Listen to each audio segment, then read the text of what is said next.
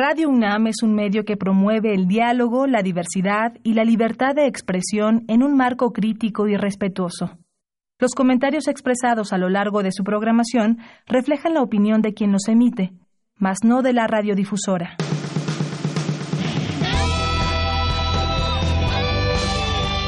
Prisma RU. Relatamos al mundo.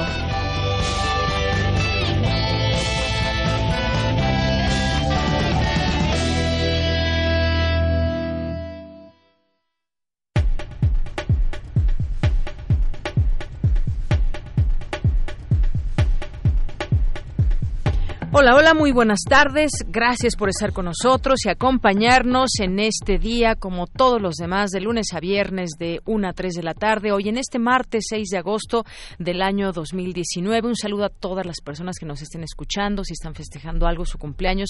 Hay varios por ahí. Bueno, pues muchas felicidades. Y quédense con nosotros. El día de hoy les vamos a platicar sobre, no sé si ya habrán leído esta nota que refiere a la iniciativa privada, es decir, la gente del dinero en México, los empresarios, reuniéndose para hacer una especie de un bloque eh, anti López Obrador o por lo menos una alternativa, tejer una alternativa para las próximas elecciones intermedias y posteriormente para las de presidencia de la República, las de presidente. Bueno, pues hay una, una eh, versión también ahí del periodista Álvaro Delgado que alude a esto, a que se han reunido y a que tienen esas intenciones. Vamos a platicar de este tema con el doctor Raúl Ornelas Bernal, que es doctor en economía. ¿Les alcanzará a los empresarios para tener una, tejer una plataforma de aquí al 2021 y después al 2024? ¿Ustedes qué opinan, los empresarios gobernando el país? Bueno, recuerden que siempre estamos atentos a sus llamadas al 5536-4339 o a nuestras redes sociales, arroba PrismaRU en Twitter y PrismaRU en Facebook. Este es uno de los temas que vamos a abordar con ustedes el día de hoy. Vamos a platicar también con Abel Barrera Hernández, que es director y fundador del Centro de Derechos Humanos de la Montaña Tlachinoyan. Con él vamos a platicar sobre el foro denominado Palabras de Vida, Caminos de Esperanza, que se llevará a cabo el próximo viernes 9 de agosto para hablar de eh, hechos históricos, para recuperar la memoria de las luchas históricas del Estado de Guerrero, que son muchas, van sumando y van eh, desde Radilla hasta pasando por Aguas Blancas y otros otros temas escabrosos de nuestra historia que en los cuales a muchos de ellos no se les ha hecho justicia. Vamos a tener también aquí al doctor Alberto Betancourt, nos acompañará el día de hoy de la Facultad de Filosofía, profesor y además colaborador también en el espacio de la mañana de primer movimiento con la sección Mundos Posibles, seguramente ya lo conocen. Y la semana pasada fue nombrado Christopher Landó, fue ratificado por el Senado de Estados Unidos como embajador de Estados Unidos en México. ¿Cuáles son sus temas prioritarios? Eh, a él le van a tocar varios temas que ver con México, por supuesto. Uno de ellos, bueno, sí, todos los temas que tienen que ver en esta relación bilateral, pero tiene que ver también con el muro y otras otras cosas que, que seguramente pues le estará tocando negociar. Vamos a platicar de ello con el doctor Alberto Betancourt. Vamos a tener también en este espacio cultura con Tamara Quirós, vamos a tener información nacional e internacional, nos acompañarán los poetas errantes hoy que es martes con otras historias que nos tienen que compartir. Y hoy es martes de literatura también con Alejandro Toledo a la orilla de la tarde eh, que en esta ocasión nos va a hablar sobre sobre Bartleby que eh, de Herman Melville en el bicentenario de su nacimiento. Ese otro relato anómalo del creador de Moby Dick para Borges, prefiguración de lo kafkiano. Es de este, de esto nos va a hablar, este es su tema. Y bueno, pues mi nombre es Deyanira Morán y a nombre de todo el equipo les damos la bienvenida para que nos acompañen a lo largo de esta emisión de aquí a las 3 de la tarde. Por lo pronto, desde aquí, relatamos al mundo.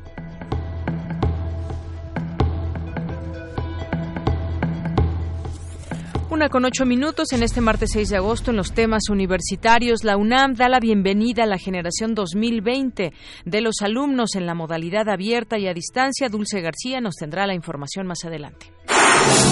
El Colegio Nacional realiza homenaje póstumo. Jesús Cumate Ramírez, mi compañera Virginia Sánchez, nos ampliará esta información. Analizan en la UNAM las matanzas de Estados Unidos. Cindy Pérez Ramírez nos tendrá los detalles. El gobierno federal destinará 150 millones de pesos que prevé obtener por la subasta de la casa asegurada al empresario Zen Lillegón a 150 becas de 20 mil pesos mensuales para deportistas que participan en los Juegos Panamericanos de Lima. Por su parte, el empresario de origen chino, Sen Lillegón, interpuso en un juzgado de la Ciudad de México una demanda de amparo en contra del aseguramiento y subasta que pretende realizar el gobierno federal de la que fuera su residencia. Para 2020, a los siete partidos políticos nacionales se les prevé otorgar 5.239 millones de pesos de financiamiento público, 273 millones más que este año. El canciller Marcelo Ebrard informó que la Fiscalía General de la República indaga si hay vínculos de otras personas con el atacante en el centro comercial de Estados Unidos que mató a 22 personas, entre ellas ocho mexicanos. Asaltan la Casa de Moneda de México. Se llevan 1.500 centenarios valuados en 50 millones de pesos. Y en los temas internacionales, la escritora estadounidense ganadora del Premio Nobel, Toni Morrison, murió anoche en el Centro Médico Montefiore. Esta mañana reportaron un posible tirador activo en la Universidad de Harvard. En tanto, autoridades locales emitieron orden para resguardarse. Hoy en la UNAM, ¿qué hacer y a dónde ir? Como parte del 24 Festival Internacional de Cine para Niños y Nota Niños de la Matatena, se proyectará la cinta Roca. A pesar de que maestros y autoridades locales estén en contra, Roca, de 11 años, vive sola y sin importarle lo que piensen los demás, viaja por el mundo. Mientras su padre está en el espacio, Roca encuentra un amigo inusual y apoya a los niños de la escuela que sufren maltratos. Disfruta de este largometraje y asista a la función hoy a las 18 horas a la Sala Julio Bracho del Centro Cultural Universitario. Aún puedes visitar la exposición Melanie Smith, Farsa y Artificio, que se enfoca en las obras más recientes del artista y en su mirada experimental como productora de imágenes en términos espaciales y temporales. Podrás disfrutar de algunas de sus piezas más importantes en escultura, pintura, instalaciones, video y fotografía, trabajo relacionado principalmente con la Ciudad de México, la industrialización, la economía y la urbanización. Esta muestra se encuentra disponible en el Museo Universitario Arte Contemporáneo, en el corazón de Ciudad Universitaria. No te puedes perder una emisión más de Observatorio Cotidiano, espacio de opinión de los acontecimientos más importantes de México y el mundo. Hoy acompaña al doctor Pedro Salazar, director del Instituto de Investigaciones Jurídicas de la UNAM. Sintoniza la señal de TV UNAM por el canal 20.1 de televisión abierta en punto de las 21 a 30 horas.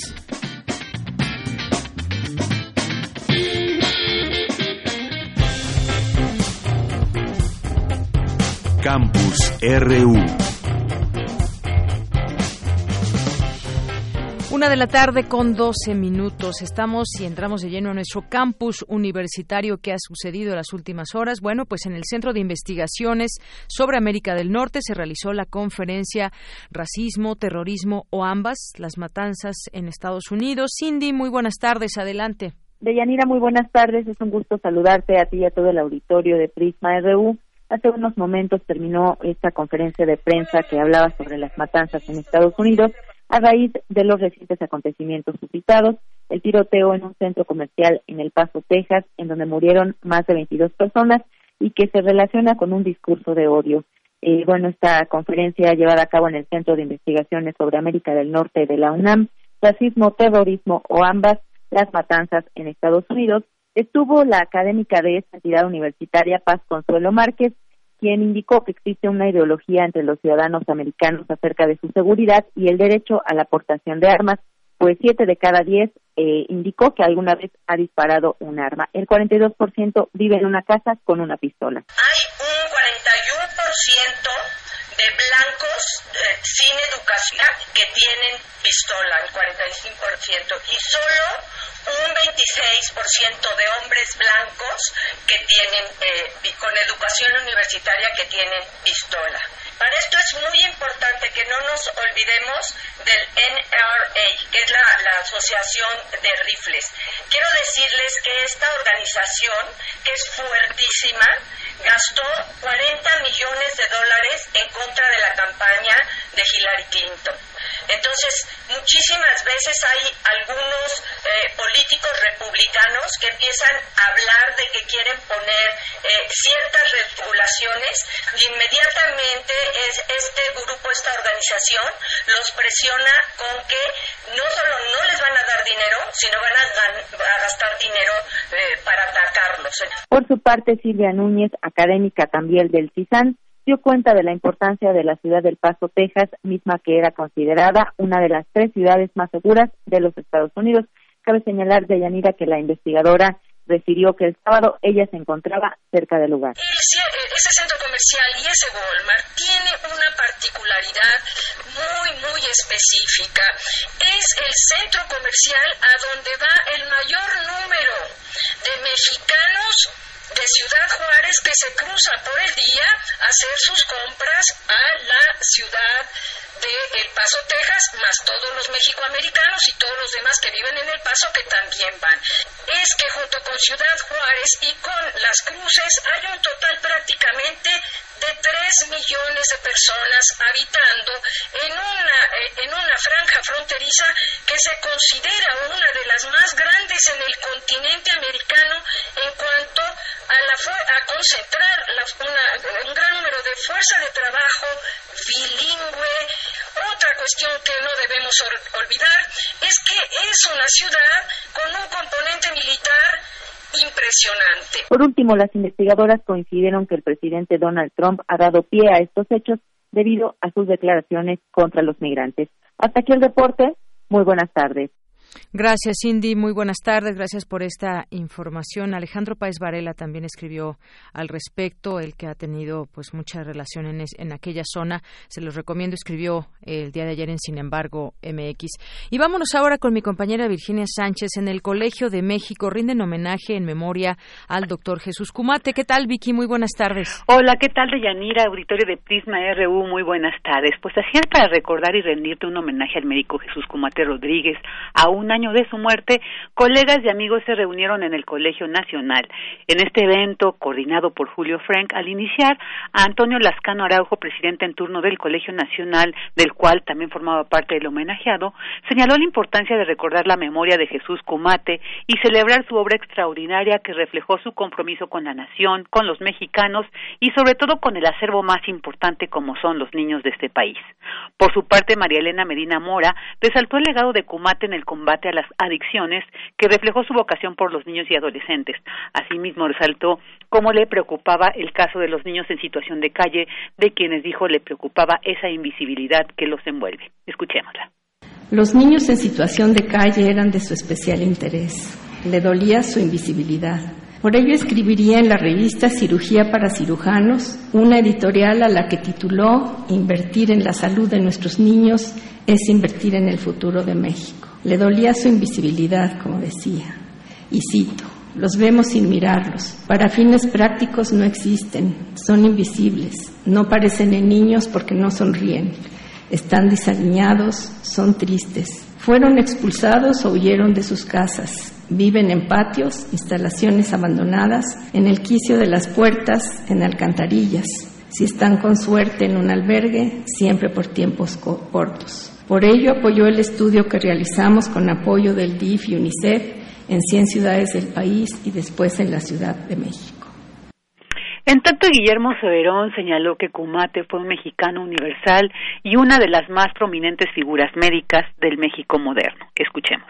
Su calidad médica, científica y ética le llevaron a pertenecer y dirigir numerosas sociedades, colegios y organismos entre los que destacan el Hospital Infantil de México, la coordinación de los Institutos Nacionales de Salud, subsecretario y posteriormente secretario de Salud.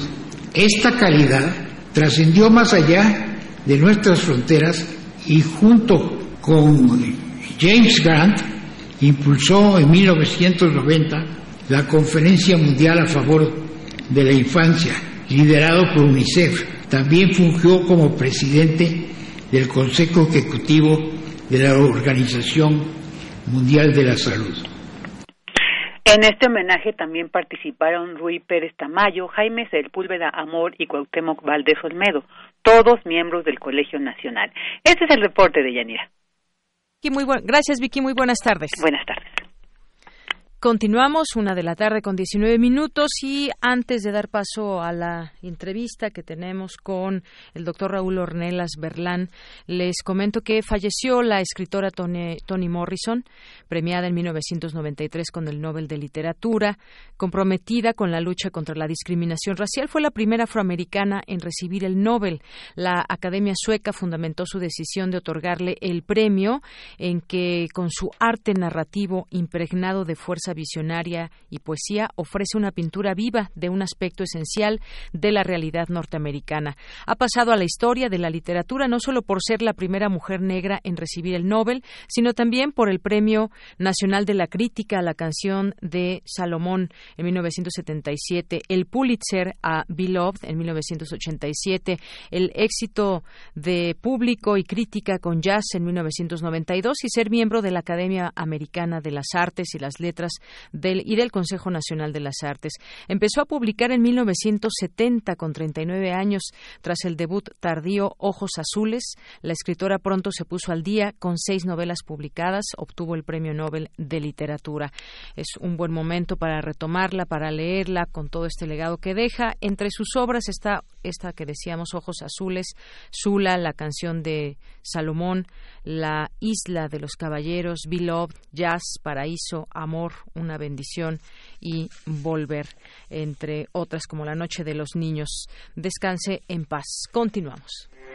Porque tu opinión es importante, síguenos en nuestras redes sociales, en Facebook como Prisma RU y en Twitter como arroba PrismaRU. Relatamos al mundo. Relatamos al mundo. Continuamos una de la tarde con 21 minutos. Les decíamos que hay, hubo una reunión con, entre los empresarios de México. Eh, la semana pasada, también hay que recordarlo, el presidente de México, Andrés Manuel López Obrador, sostuvo reuniones con eh, pues los hombres de los negocios, de las empresas más importantes de este país. Entre los nombres Carlos Slim, Alberto Balleres, Germán Larrea, Lorenzo Servitje, Antonio del Valle, entre otros, se reunieron con el presidente. En México, históricamente el gran empresariado nunca ha pretendido obtener el poder político para ejercerlo en forma directa. Digamos que esta es una, una premisa que podemos, podemos eh, dar por válida. Eh, sin embargo, los grandes empresarios nacionales, aún los más proclives a la tendencia política de ultraderecha, son un grupo de presión hacia los gobiernos de los niveles estatales y federales, es decir, que siempre han, trabajando, han trabajado junto a los gobiernos y también en dado caso con algunos municipios del país y de esta manera digamos que tienen cierta incidencia con el poder político. Pero vale la pena preguntarse, ¿están construyendo su propio proyecto de nación alternativo del presidente López Obrador o están construyendo algún proyecto eh, eh, de nación para México, no desde quizás desde esta mirada de la iniciativa privada, ¿qué es lo que está sucediendo en estas reuniones? Bueno, pues ante las elecciones intermedias de 2021 y en el futuro, formarían parte también del trabajo cívico o se integran a la vida política. ¿Podrá ser? ¿Cómo, cómo llega a la iniciativa privada? Es una, una pregunta que le hacemos a nuestro auditorio. ¿Cómo llega la iniciativa privada? ¿Les alcanza a los empresarios a llegar hasta la... Eh, pues a la idea de que puede ser a través de ellos que México logre cambiar. ¿Cómo vemos, cómo vemos esta, cómo leemos esta, esta lectura que se está señalando hoy en distintos medios con distintas premisas y aventurarse a decir algo en este momento, pues puede ser muy riesgoso, pero pues vaya que si ha habido reuniones con el presidente, ha habido reuniones entre ellos, sabemos que ha habido un acercamiento, pero ¿qué significa este acercamiento? Finalmente, como lo hemos visto en otras ocasiones, trabajar trabajar junto al que sea presidente de la República, no importando el partido. Hablemos del tema, ya está en la línea telefónica el doctor Raúl Ornelas Bernal, que es doctor en Economía e investigador del Instituto de Investigaciones Económicas de la UNAM. ¿Qué tal, doctor? Bienvenido, muy buenas tardes. Muy buenas tardes. Doctor, pues ya, ya, daba yo una, eh, eh, un, digamos, un contexto a todo esto que está sucediendo que tiene que ver con la iniciativa privada, si se reúnen o no y para qué, y si podría, podríamos ver factible una unión de este de este grupo de empresarios para hacer, digamos, algún bloque para próximas fechas, hablemos de las intermedias 2021 o hasta la presidencia de la República en 2024. ¿Qué le parece esto que se está poniendo en la mesa hoy con la iniciativa privada? Pues desde mi punto de vista, primero buenas tardes. Buenas tardes. Gracias por la entrevista. Eh, desde mi punto de vista es un tema delicado Sabemos que el poder del dinero es uno de los poderes fundamentales en estos regímenes políticos que estamos eh, viviendo, no solo en México, sino en muchas partes del mundo, y sin duda ha provocado pues un, una ola de opiniones y de, yo diría, de temores, incluso el hecho de que un grupo de empresarios empiece a tener un activismo político más, más fuerte del acostumbrado en un régimen presidencialista como es el de nuestro país. Y por otro lado, lo que yo he seguido y lo que podría hablar con mayor conocimiento es un tema más, podríamos decir, estructural. Digamos que hay intereses eh, empresariales que no ven con buenos ojos el nuevo gobierno y que están ejerciendo presiones de todo tipo. Yo pondría como uno de eh, esos ejemplos toda la presión que hay, que hubo primero para que se siguiera con la obra del aeropuerto en Texcoco, y hoy día la presión que hay para que esa obra se reanude. Son ese tipo de empresarios los que creo que están mostrando una fuerte, fuerte presencia política y este nuevo grupo que salió hace dos días o el día de ayer que se conoció eh, a través de la revista Proceso, pues es uno de los eh, otra de, esas expresiones. En síntesis, lo que yo percibo es que hay un descontento creciente por una fracción del empresariado y que hay pues eh, ese temor de que puedan tomar justamente ellos que tienen los medios económicos para hacerlo una actitud más diría yo militante más beligerante hacia el gobierno de López Obrador. Así es, usted dice eh, puede resultar delicado. Hay pues distintas reacciones a todo esto. Podríamos decir quizás eh, por históricamente o por lo que hemos visto la izquierda no se lleva con el empresariado. Debería haber una relación porque digamos que entre los empresarios hay muchas eh, muchas corrientes también podríamos decir, aunque están digamos a primera vista unidos, pero hay quienes han sido también factor importante para mediar entre la iniciativa privada y el de la República. En efecto, y yo lo vería más como un tema de alianzas y de eh, ideologías de propiamente diferencias, porque en efecto, yo diría de los mayores empresarios del país, muchos son muy cercanos a López Obrador. Hoy en alguno de los noticieros de la mañana escuchaba yo de un empresario no me equivoco, del acero, que está dándole mucho apoyo a López Obrador. Bueno, sabemos que la posición de Lima ha sido déjenlo trabajar y eh, no podemos decir, digamos, que todo el empresariado y que todos los grandes empresarios, los grandes poderes empresariales estén en contra de López Obrador. Aquí me parece que el tema de cómo se perciben los caminos sí tiene mucho que ver y por otro lado, pues hay que hay que constatar que sí hay un empresariado con una ideología muy conservadora, que es el que creo que se está moviendo ahora para justamente tratar de hacerse un espacio político frente a la frente a la presidencia. Finalmente, lo que hemos observado, eh, pues nuestro seguimiento también de lo que han sido los gobiernos progresistas en el continente, hay una ecuación muy difícil de resolver a propósito de la relación entre estos gobiernos y el empresariado.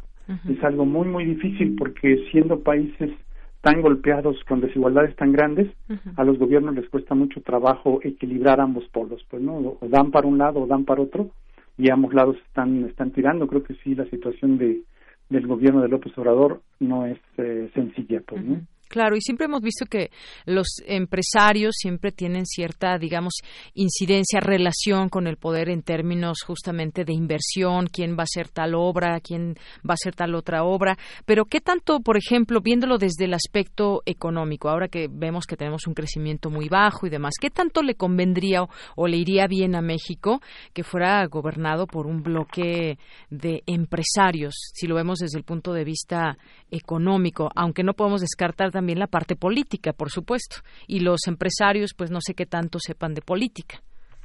Bueno, ahí no no no quisiera yo este, dar muchas vueltas. Yo me permitiría citar el ejemplo de la historia. Usted dígame qué gobierno de empresario ha tenido éxito. Piense, por ejemplo, lo que hizo Piñeira ah, bueno. en Chile. Sí lo que ha pasado, lo que pasó ya en México con Fox o quizá el peor ejemplo de todos, lo que está pasando en Estados Unidos en, este momento tan difícil que están pasando allá todas las eh, poblaciones en, en, Estados Unidos con el gobierno de Trump. Yo creo que una de las peores opciones para nuestros países en particular es que alguien ligado al poder económico empresarial llegue a las altas esferas. Me parece que sería me atrevo a decirlo así, funesto para nuestro país. Así es. Y, y además, en la parte de los aliados, por ejemplo, en uno de los artículos que, que se escriben, por ejemplo, Álvaro Delgado dice que, pues, parte de, o un aliado estratégico en este proyecto de empresarios es el Instituto Tecnológico de Estudios Superiores Monterrey, el TEC de Monterrey, a través de su Escuela de Ciencias Sociales, y por ahí sale el nombre de Alejandro Poiré, que fue secretario de Gobernación en los tiempos de Felipe Calderón. Ahí también surge esta, digamos, alianza, pero pues todo está, digamos que fue es una es una eh, un artículo que escribió este periodista y se nombra a Gustavo de Hoyos también empresario sabemos que pudiera encabezar todo esto. Él sale y dice no yo no tengo estas intenciones pero pues bueno ahí ahí por lo pronto queda esta em, quedó al digamos a la vista un poco esta posible estrategia de empresarios. Creo que son redes de poder sin duda estos personajes que usted menciona pueden estar participando en esta oleada de, yo diría, de descontento empresarial contra el gobierno de López Obrador, pero sin duda hay mucho más.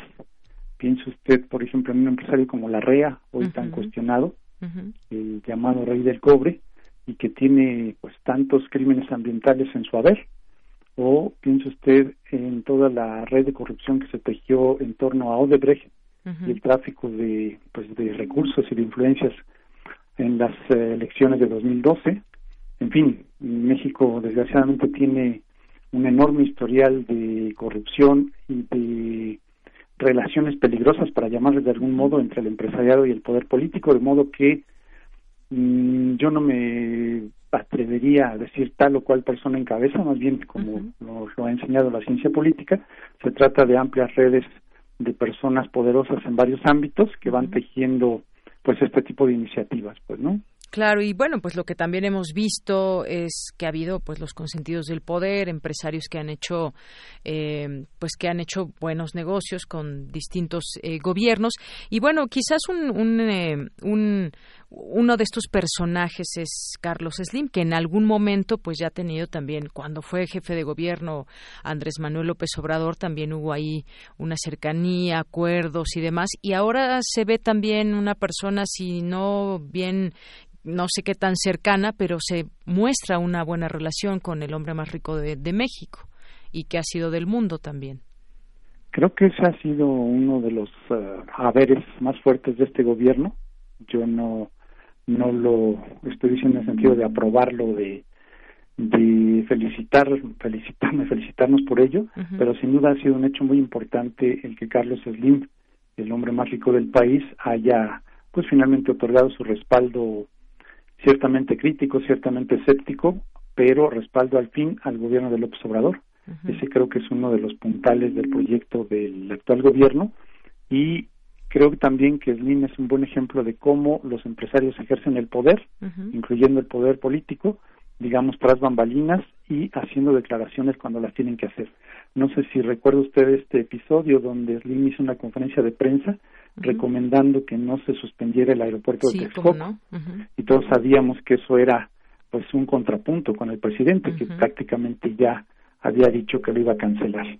Es así creo como los eh, los, perdón, los empresarios ejercen el poder tras bambalinas y presionando cuando ello es necesario y ahora estamos viendo otro episodio de este tipo ya un poco más amplio donde no solo están eh, grandes empresarios, sino también empresarios de diferentes tallas, pues, ¿no? Exactamente, sí, efectivamente así es y además, bueno, lo fundamental de todo esto, el sector empresarial mexicano es muy fuerte, ellos crean muchos empleos, detonan inversiones que, como digo, generan los empleos que, que, se requieren, o no sé si los que se requieren y con esas características con las que se tiene a todos los trabajadores de las empresas, pero, pues bueno, la riqueza privada, la iniciativa privada es una salida que muchos saluden para, eh, pues, sacar a la pobreza a muchos, a muchos mexicanos. Es decir, eh, no se entiende uno sin lo otro. Yo creo que lo que quisiéramos como mexicanos es ver una buena relación entre empresarios y gobierno, pero efectivamente hay quienes visiblemente se han mostrado estar en contra de las políticas de López Obrador. Esta es una historia que no termina, pero por lo pronto, pues queríamos abordar este tema de este supuesto bloque empresarial en contra del proyecto de López Obrador. De que hay intereses, pues siempre los siempre los ha habido que se tejen desde distintos ámbitos, doctor.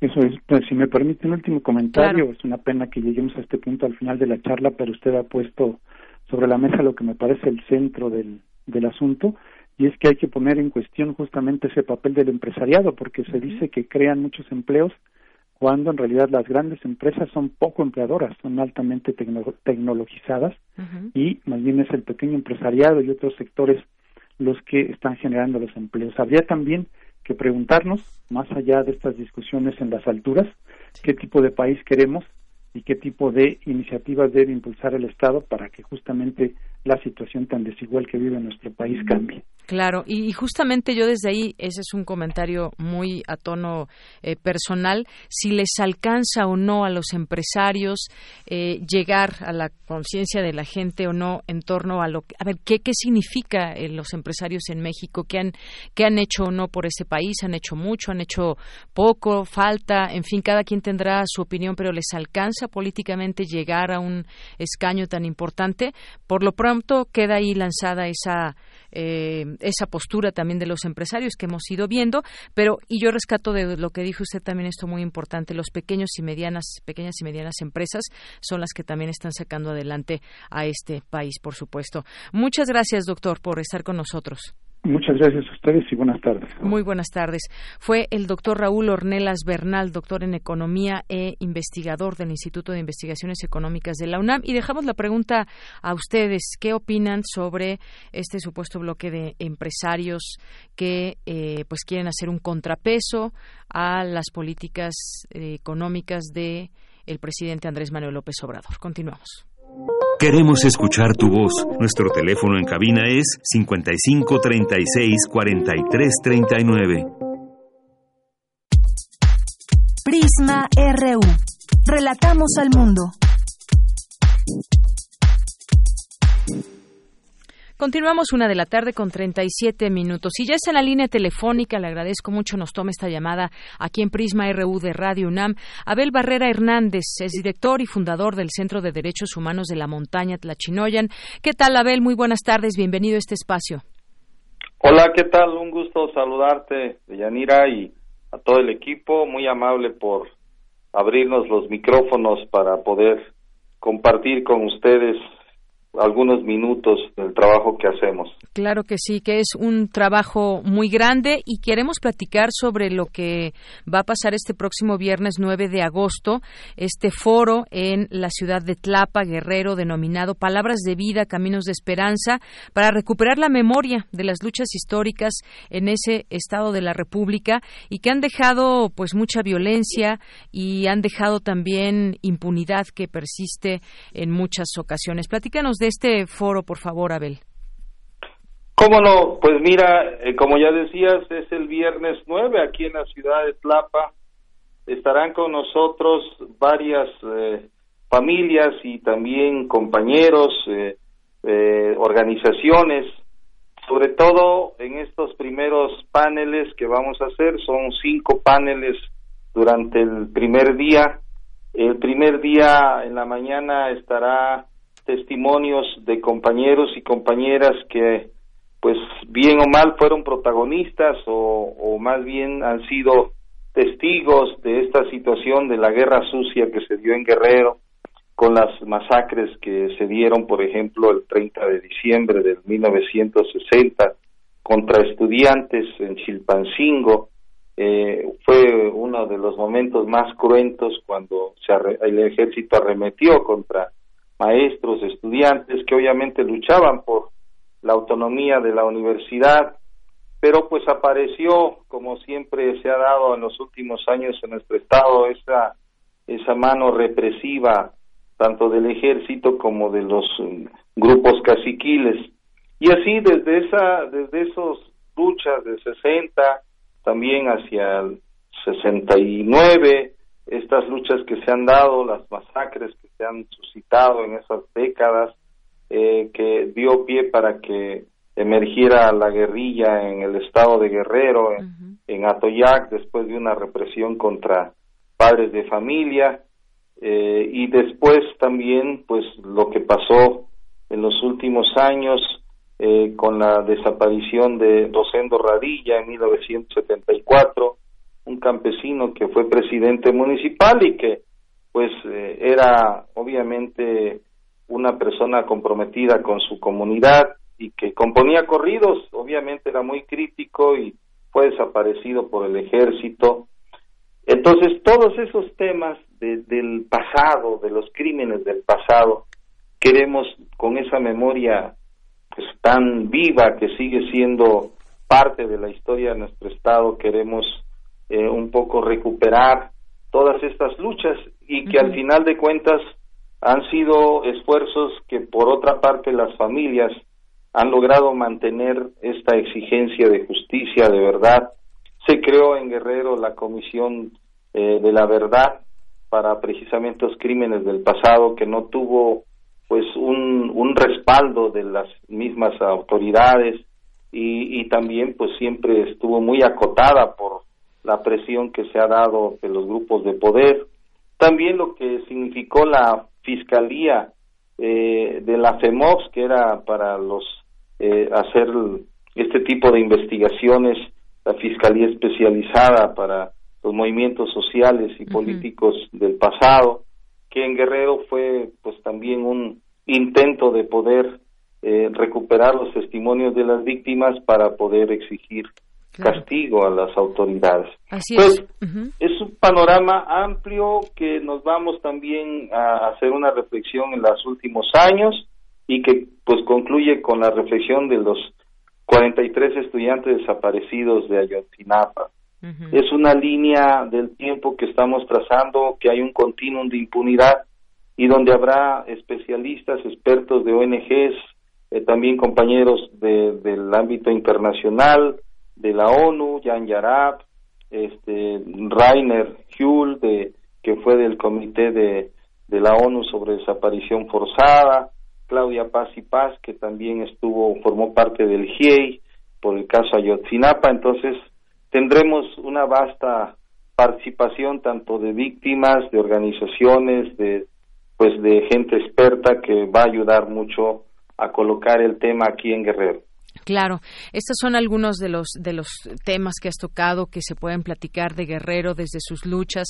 Eh, se recuerda también este caso emblemático de Rosendo Radilla, este campesino de Atoyac de Álvarez que luchó por el mejoramiento de las condiciones de vida de los pobladores y que fue desaparecido por el ejército en agosto de 1974 por componer corridos. Está, por ejemplo, la matanza, la matanza de Aguas Blancas que recordamos también en 1995 fue pues algo terriblemente sanguinario eh, con Rubén Figueroa Alcocer que no se puede olvidar dentro de la historia de ese estado y del país por supuesto. Ha habido graves violaciones a los derechos humanos distintas experiencias también de gente que ha defendido eh, sus bosques. Todo esto tiene que permanecer en la memoria Abel. Sí precisamente es como un momento para la reflexión de poder Primero, ¿cómo garantizar justicia a estos crímenes del pasado? No podemos transitar ahora con esta nueva eh, coyuntura política si no se hace justicia a las víctimas, como siguen clamando las víctimas de estos últimos años, ¿no? Sabemos que se tiene que, para poder reconciliarse, primero se tiene que saber qué pasó, saber quiénes son los responsables, cómo castigar a los que son responsables, y yo creo que Guerrero pues sigue siendo una herida abierta en nuestro país que pues no solamente con crímenes del pasado sino del presente y que pues como el caso Ayotzinapa pues están siguen desaparecidos 43 jóvenes no entonces vemos que desde los 60 hasta los 2014 eh, pues la línea se mantiene en esa postura represiva de un aparato que en lugar de proteger derechos violenta y que se ha, lo peor de todo, eh, encubierto con grupos de la delincuencia, se ha aliado, ya no tenemos esa eh, clara esa línea que divide entre lo, los actores estatales y no estatales y eso es como lo más grave, por eso es un momento muy crítico, pero también que sirve para saber cómo ha habido experiencias de víctimas, de organizaciones,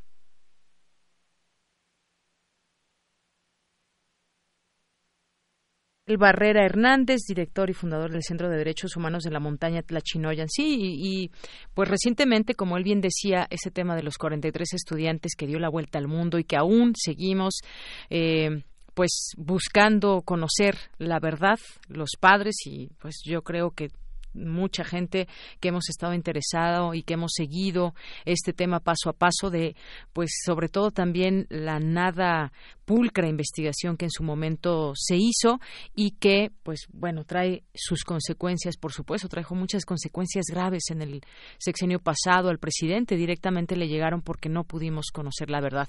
Pero bueno, prácticamente ya nos había platicado eh, sobre este evento, este foro que se llevará a cabo el próximo viernes en Tlapa, eh, allá en Guerrero, y sobre todo para que quede la memoria de los distintas, las distintas luchas sociales que hay en nuestro país, en este caso específicamente en Guerrero. Continuamos. Queremos escuchar tu voz. Nuestro teléfono en cabina es 55 36 43 39. Prisma RU. Relatamos al mundo. Continuamos, una de la tarde con 46 minutos en los temas nacionales. Bueno, pues tenemos eh, algunas notas que comentar con ustedes. El caso de Rosario Robles, un hombre que ha salido en las últimas, en los últimos días, el de ella y el de otros también, entre sus colaboradores, Emilio Cebadúa. Bueno, pues la ex titular de la Secretaría de Desarrollo Social, Rosario Robles, exhibió los casi 70 mil pesos que le fueron requeridos para hacer efectiva la suspensión que le protege de ser detenida, a pesar de que hasta el momento diversos jueces del país han informado que no existía, no existe una orden de aprehensión contra Robles, el juez décimo de Distrito de Amparo en materia penal, aún no define si le concederá la suspensión definitiva, por lo que la provisional permanece vigente. La también exsecretaria de Desarrollo Agrario, Territorial y Urbano, la SEDATU, solicitó el amparo para evitar su detención luego de que se diera a conocer que la Fiscalía General de la República busca imputarla por ejercicio indebido del servicio público derivado de la investigación de supuestos desvíos millonarios durante su gestión al frente de las dependencias en las que fue asignada durante el sexenio pasado todavía no termina esta investigación, seguiremos ahí eh, pendientes. Y bueno, pues eh, les decíamos al principio que eh, robaron centenarios y relojes en la Casa de Moneda en la Ciudad de México. Eh, hombres armados robaron varios centenarios y relojes de la Casa de Moneda de México, ubicada en Paseo de la Reforma, e informó, informó el secretario de Seguridad de la Ciudad de México, Jesús Horta Martínez. Está por cuantificarse el monto fue en especie, en metálicos, centenarios, relojes conmemorativos, eso es lo que lo que hasta el momento se ha sabido y pues al menos eh, fueron tres hombres que perpetraron este robo cerca de las 10.30 de la mañana y bueno, pues a todo lo que da están trabajando también para tratar de hubo grabaciones del C5, hubo reportes policíacos, los delincuentes escaparon en motocicleta con rumbo desconocido, por lo que ya se revisa todo este sistema de grabación que tiene la Ciudad de México, esperamos que todas las cámaras estén funcionando debidamente. Y bueno, pues antes de irnos a, a cultura, ayer salió una nota que muchos dieron por buena y fue que el gobierno de López Obrador se gastaba directamente la presidencia, me parece que fue 16 mil pesos en, en, en, longaniza. Imagínense, bueno, pues ya, aunque parece hasta chiste esta nota, pero bueno, hoy rechazó el presidente López Obrador haber gastado esta cantidad en eh, longaniza. Dice que eh, que no fue cierto, que él no le gusta dice, no me gusta, él no le gusta el chorizo ni la moronga azul, sino la butifarra de Jalpa de Méndez de Tabasco.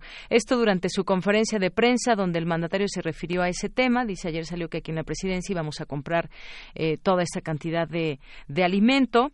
Y bueno, pues ya eh, se negó toda esta información y además, pues se sabe hoy que fue una fake news que causó polémica sobre los presuntos gastos de la presidencia de la República. Bueno, imagínense hasta dónde se cuelan las fake news.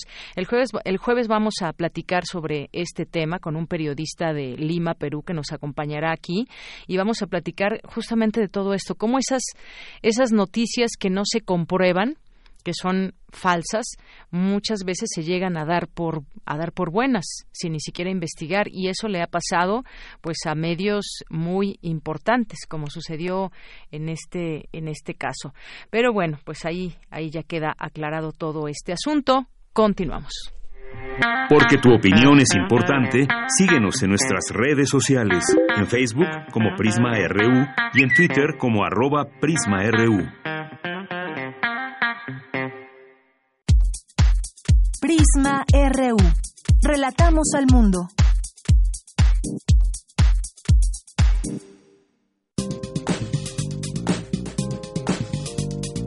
Cultura RU.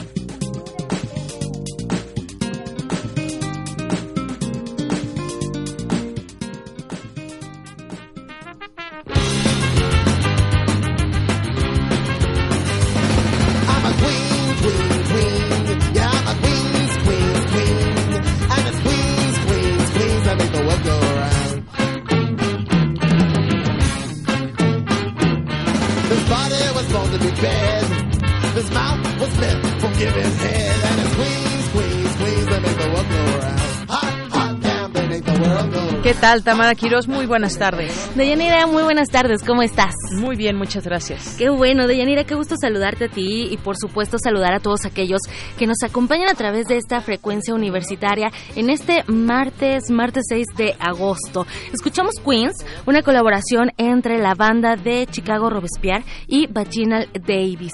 Y bueno, Deyanira, empezamos así con este ritmo, con esta canción, un poco de Queen Rock y punk, porque Vaginal Davis es creadora del movimiento punk homecore y un ícono de la música artística queer género, y ella será la encargada de abrir el programa de verano Materia Abierta. Hace unas horas estuvimos en Casa del Lago Juan José Arreola de la UNAM, donde hubo una conferencia de prensa justo para hablar de las actividades que formarán parte de este programa que se realizará con la colaboración de la Coordinación de Cultura UNAM, el programa Arte, Ciencia y Tecnologías y también la Cátedra Max Aub en Arte y Tecnología. Esta es la primera edición de Materia Abierta, que, bueno, les cuento, básicamente es un evento sobre teoría, arte y tecnología que se enfoca en el estudio de los impactos sociales, políticos y también filosóficos de los medios digitales desde una perspectiva tanto local como global. La finalidad eh, de este evento es abrir un espacio para investigar y también articular métodos de aprendizaje más allá de las limitaciones de las estructuras educativas tradicionales.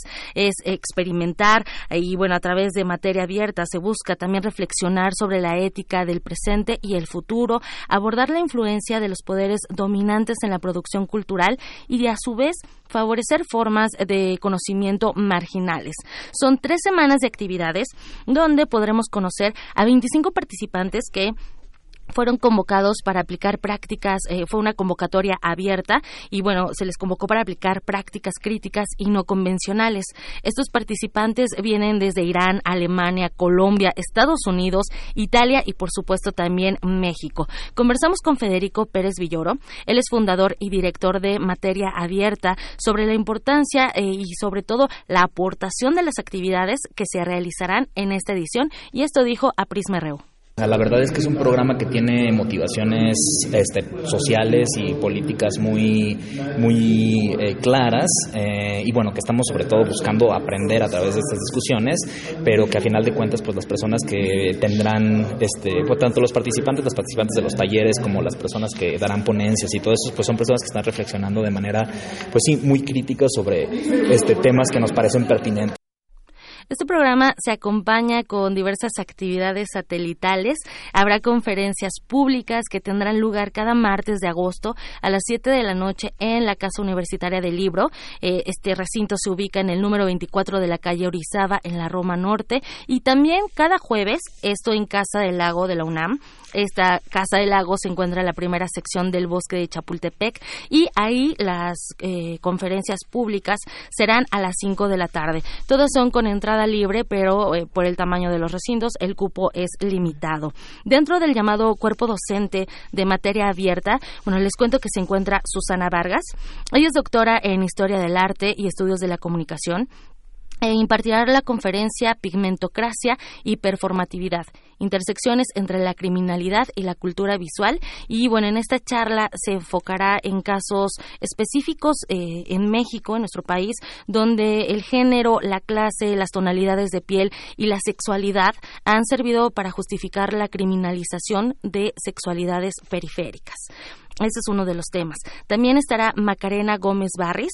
Ella viene de Nueva York y es una investigadora que toca muchos temas que se relacionan, eh, eh, bueno, relaciona el antropoceno, la huella ecológica del ser humano y la colonización también. Y otra de las mesas esperadas, bueno, es eh, la que impartirá la maestra en lingüística Yasnaga Elena Aguilar, quien forma parte del colectivo MIGE. Este colectivo pues se dedica a realizar actividades de investigación y difusión de la lengua, historia y cultura MIGE y ella va a presentarse el 22 de agosto en conferencia La sangre, el idioma y el apellido, mujeres indígenas y estados nacionales.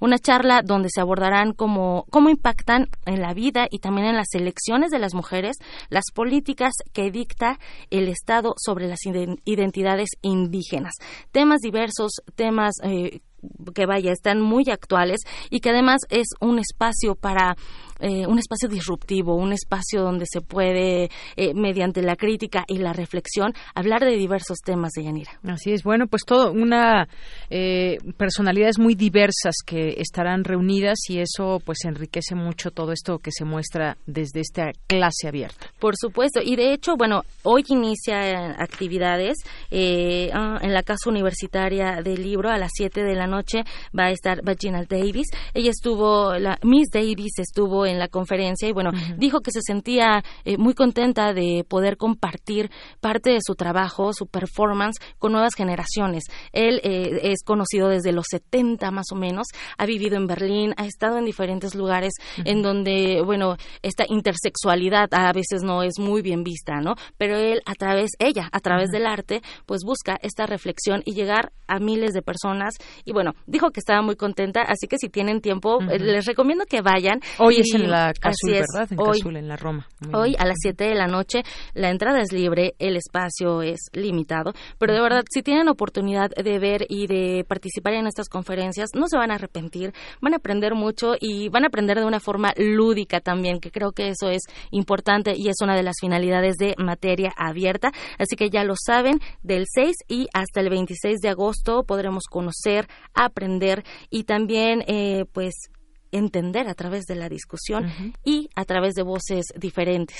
Muy bien. Pues Muchísimo más. Muchísimas gracias, Tamara. No, a ti, Deyanira, y bueno, los dejamos con un poco más de música. Muy bien.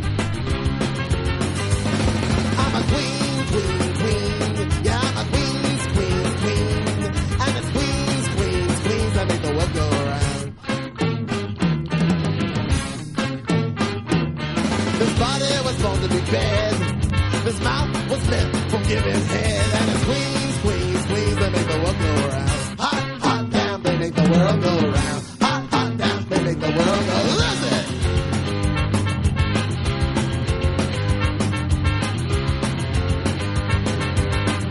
Hot, hot, damn, they make the world go round. Hot, hot, damn, they make the world go. Kids so firm and so fierce. My geeks can't wait to be fierce.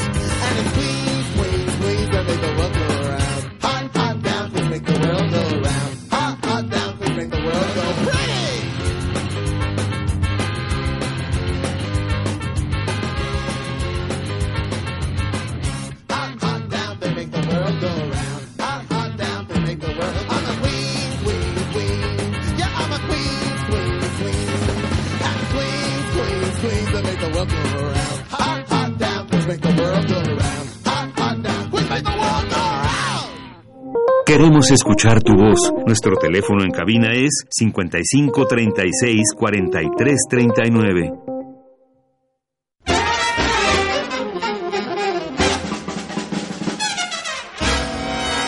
Música de fuego y fragua, de cacerías, funerales, bailes y salas de concierto.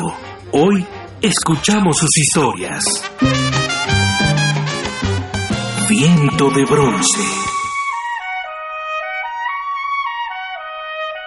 Un programa de Juan Arturo Brennan. Acompáñanos en un recorrido por todos los géneros y todos los estilos de la música de trompeta. De lunes a viernes a las 6.40 de la mañana o escucha la repetición a las 3 de la tarde. 96.1 de FM.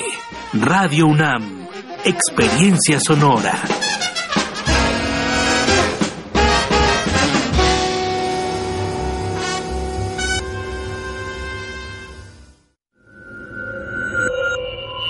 Escuchas 96.1 de FM. XEUN. Radio UNAM. Comenta en vivo nuestra programación. Facebook Radio UNAM. Twitter arroba Radio UNAM. Radio UNAM. Experiencia sonora. Durante este año, como después de cada elección presidencial, se pueden conformar nuevos partidos políticos nacionales. Puedes afiliarte a ellos en una asamblea o desde cualquier parte del país mediante la aplicación móvil, para lo cual te solicitarán tu INE, tu firma y te tomarán una fotografía. No puedes militar en más de un partido existente o en formación a la vez. Infórmate en INE.mx diagonal partidos en formación o llama a INETEL al 01800 433 2000. Contamos todas, contamos todos. INE. ¿Sabías que antes Los Pinos era un espacio cerrado al pueblo de México? Hoy, en cambio, es un símbolo de libertad. El Sistema Nacional de Fomento Musical te invita a Los Pinos a disfrutar la mejor música sinfónica completamente gratis. Visítanos en Parque Lira sin número, primera sección de Chapultepec, porque este verano Los Pinos suenan. Consulta la programación completa en www.mexicoescultura.com. Secretaría de Cultura. Gobierno de México.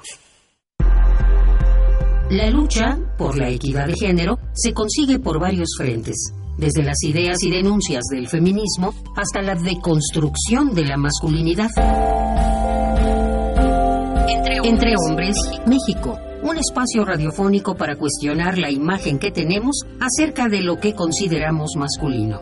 De lunes a viernes a las 6.50 horas, retransmisión a las 15 horas por el 860 de AM y a las 6.30 horas con retransmisión a las 17 horas por el 96.1 de FM. Para poder corregir, primero hay que reconocer. Radio UNAM, experiencia sonora.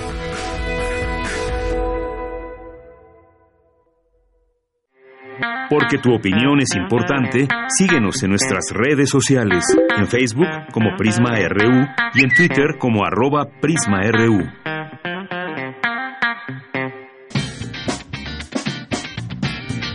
Mañana en la UNAM, ¿qué hacer y a dónde ir?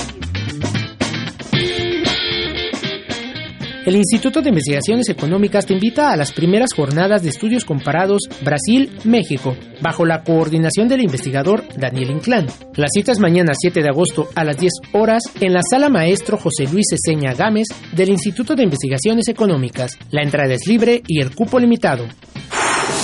El Museo Experimental El Eco te invita al taller de creación y ejecución de instrumentos prehispánicos, impartido por José Luis Pérez y Shonestli. Descubre y aprende a tocar los instrumentos musicales que acompañaron a las culturas precolombinas del continente americano. Este taller se realizará el 7 y 8 de agosto de 16 a 19 horas en el Museo Experimental El Eco, ubicado en calle Sullivan número 43, Colonia San Rafael. La entrada es libre y el cupo limitado. Te recomendamos el seminario Reforma Electoral, de cara al futuro inmediato, con la participación de la doctora María Marván Laborde y el maestro Alejandro Concha Cantú. Este seminario se llevará a cabo los días 7 y 8 de agosto a las 9 horas en el aula centenario del Instituto de Investigaciones Jurídicas en Ciudad Universitaria. Para Prisma RU, Daniel Olivares. Gracias, Daniel. Dos de la tarde con cuatro minutos. Ya estamos en la segunda hora de Prisma RU y tenemos mucha información para ustedes, universitaria. En un momento más platicaremos con Alberto Betancourt. Eh, vamos a platicar con los poetas errantes que nos visitan cada martes aquí en el estudio de FM de Radio UNAM. Vamos a tener también literatura con Alejandro Toledo. Y por lo pronto, pues aquí estamos atentos a sus, a sus mensajes vía redes sociales, vía telefónica, en el teléfono 5536-4339 y aquí en arroba Prisma RU nos han escrito César Soto, más 52 Efren nos dice, ya el Consejo Mexicano de Negocios que financió campaña negra contra AMLO muestra de lo que es capaz la derecha empresarial para defender sus intereses mercantilistas. Gastan más en 96 millones de pesos para el descrédito, pero no para combatir la desigualdad, la pobreza, etcétera. Saludos. Gracias, más 52 Efren qué buen punto tocas porque efectivamente ha habido campañas financiadas desde, desde los consejos empresariales, el Consejo Mexicano de Negocios, como, como bien apuntas, y no solamente, bueno, desde, desde hace tiempo, desde la campaña del 2006, hay que recordarlo, también le entraron con bastante billete para tratar de quitar a López Obrador del camino, sí, por supuesto, y, y son cosas que no se deben de olvidar de cómo, cómo actúan ciertos grupos en nuestro país. Y entre ellos, bueno, si no podemos, no podemos decir que todos los empresarios, sí un grupo de empresarios estuvo muy interesado en financiar campañas negras. Bueno, eh, también nos escribe por aquí le agradecemos Motif que nos dice muy buenas tardes, maestro Betancourt, podría hablar, podrá hablarnos sobre esta intención del capital para formar un bloque anti López Obrador, el abuso discursivo en lugar de cambios estructurales radicales con apoyo popular en una economía anticapitalista provoca esta conducta. Gracias y se lo compartimos también este comentario al doctor Alberto Betancourt. Eh, Francisco Javier Rodríguez también nos dice por aquí eh, como siempre, saludos cordiales a todos. Román Hernández García, José Luis León, Lidia Alpizar, Diana, como siempre, el programa de lujo, genial. Gracias, Diana. Le mandamos un abrazo desde aquí. Galán de Barrio, Abel Fernández, rumbo al CCH, escuchando Prisma RU, qué bien. Muchos saludos por allá. A nuestros amigos de Tlachinoyan también, que entrevistábamos hace un momento.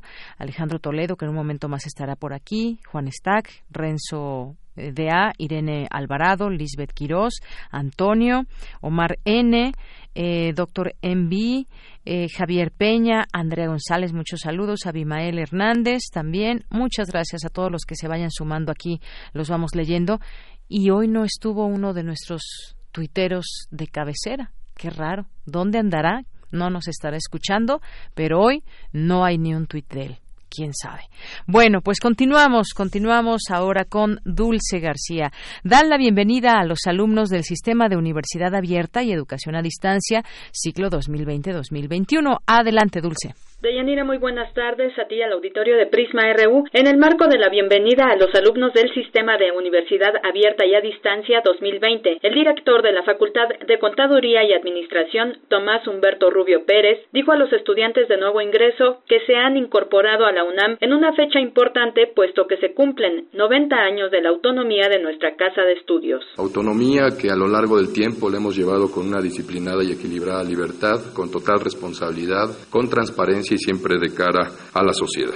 En ese decreto que se publica en el Diario Oficial el 26 de julio de 1929 y después de una lucha maravillosa de muchas de las escuelas que ya pertenecían a la Universidad Nacional de México, particularmente de la Escuela Nacional de Jurisprudencia, hoy Facultad de Derecho, se logra esta autonomía para la Universidad Nacional Autónoma de México. Por su parte, Raúl Contreras Bustamante, director de la Facultad de Derecho de la UNAM, dijo que la instancia a su cargo recibe en este semestre 1.127 alumnos, 709 en el sistema a distancia y 418 en el sistema abierto, lo que sumado con los del semestre anterior da 2.200 alumnos. Es la generación más grande en la historia de la facultad en el SUAYET y como carrera eh, la Facultad de Derecho es la que más alumnos recibe en el sistema SUAYET, tengo entendido, como carrera.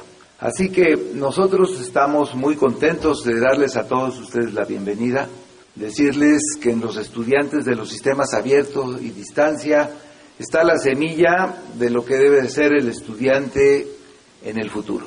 Estudiantes que tengan como conciencia que somos la generación en la historia de la humanidad con más derechos y que ello nos conlleva también a ser la generación con más obligaciones, que somos la generación mejor informada también en la historia y que ello nos obliga a saber encontrar, discriminar y elegir cuál es la información a la que tenemos que abocarnos. Y esta universidad les va a enseñar que lo único seguro que se les puede decir en este momento sobre el conocimiento es que va a cambiar. De Yanira Auditorio de Prisma RU hay que decir que el sistema de universidad abierta y a distancia actualmente cuenta con una oferta académica de 23 carreras en modalidad abierta y 21 a distancia. Este es el reporte. Muy buenas tardes.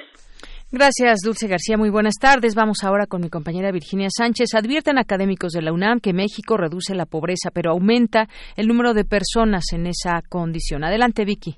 Hola, ¿qué tal, Deyanira? Muy buenas tardes a ti y al auditorio de Prisma RU. El Programa Universitario de Estudios del Desarrollo de la UNAM, el PUED, presentó un análisis realizado en conjunto con el Consejo Nacional de Evaluación de la Política de Desarrollo Social, CONEVAL, sobre la pobreza en nuestro país, en el cual señala que si bien algunas cifras reflejan que la pobreza disminuyó en un 2.5%, en realidad el número de personas en esa condición aumentó 2.9 millones. Es decir, que debido al aumento poblacional hay más personas pobres en términos absolutos, aunque se registre menor porcentaje. Por ejemplo, se detectó un decremento de 49 a 48.8% en 10 años, únicamente en pobreza por ingresos, lo cual refleja que este rubro se mide de manera multidimensional, por lo cual abarca una década. En cuanto a la pobreza extrema, de una cifra en 2008 de 11%, pasó en 2018 a un 7.4%, lo cual representa una disminución de 3 millones de personas en esa condición. Sin embargo, en el mismo lapso, el acceso a la salud disminuyó un 55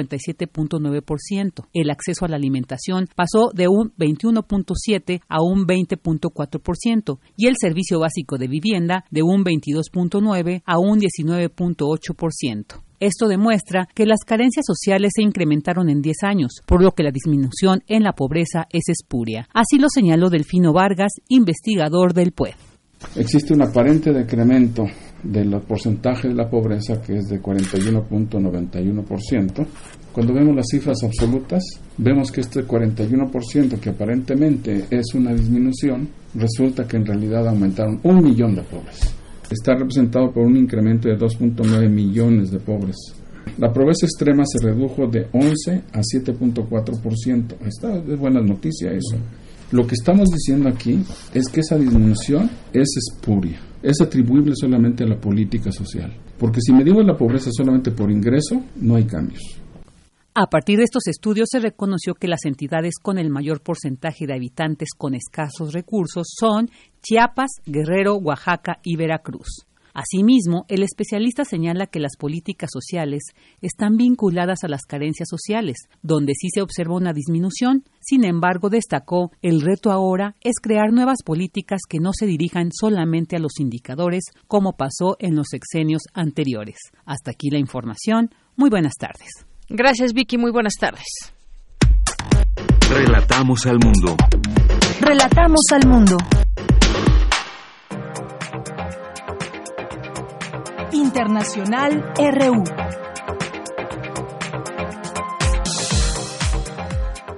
Corea del Norte realizó este martes un nuevo ensayo con misiles balísticos de corto alcance, el cuarto en menos de dos semanas, y amenazó a Corea del Sur y a Estados Unidos con pagar un alto precio por las maniobras militares conjuntas que iniciaron ayer lunes con un llamado a unirse al Tratado sobre la Prohibición de Armas Nucleares. Japón conmemoró este martes el 74 aniversario del bombardeo atómico en Hiroshima, en donde decenas de miles de personas se congregaron para honrar a las víctimas.